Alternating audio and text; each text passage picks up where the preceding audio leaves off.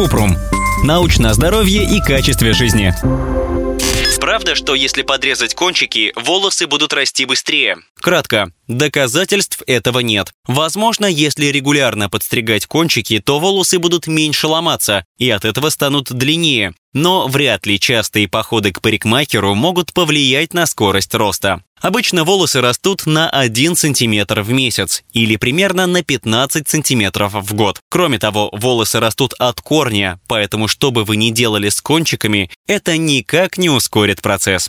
Подробно. У дерматологических ассоциаций нет строгих рекомендаций о том, как часто нужно подстригать волосы. Все зависит от того, как быстро у человека растут волосы, а еще от его стиля и предпочтений в прическах. На длину волос влияют генетика и уход, а не частота стрижек. Если правильно ухаживать за волосами, увеличивается вероятность того, что они будут лучше расти. Те, кто часто пользуются феном или утюжком, должны помнить, что это может повредить волосы, Поэтому, чтобы сохранить волосы здоровыми и длинными, нужно использовать средства для термозащиты. Об этом мы рассказывали в статье «Термозащитные средства для волос работают». Вот еще правила по уходу за волосами.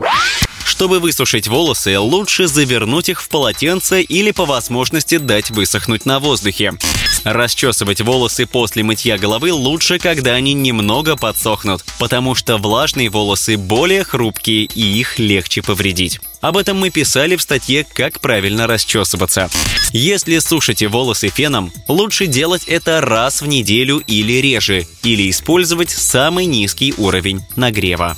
Если используете инструменты для укладки, то лучше ограничить время, когда горячая расческа или щипцы для завивки касаются волос. Утюжком можно пользоваться на сухих волосах, на слабом или среднем уровне нагрева и не чаще, чем через день.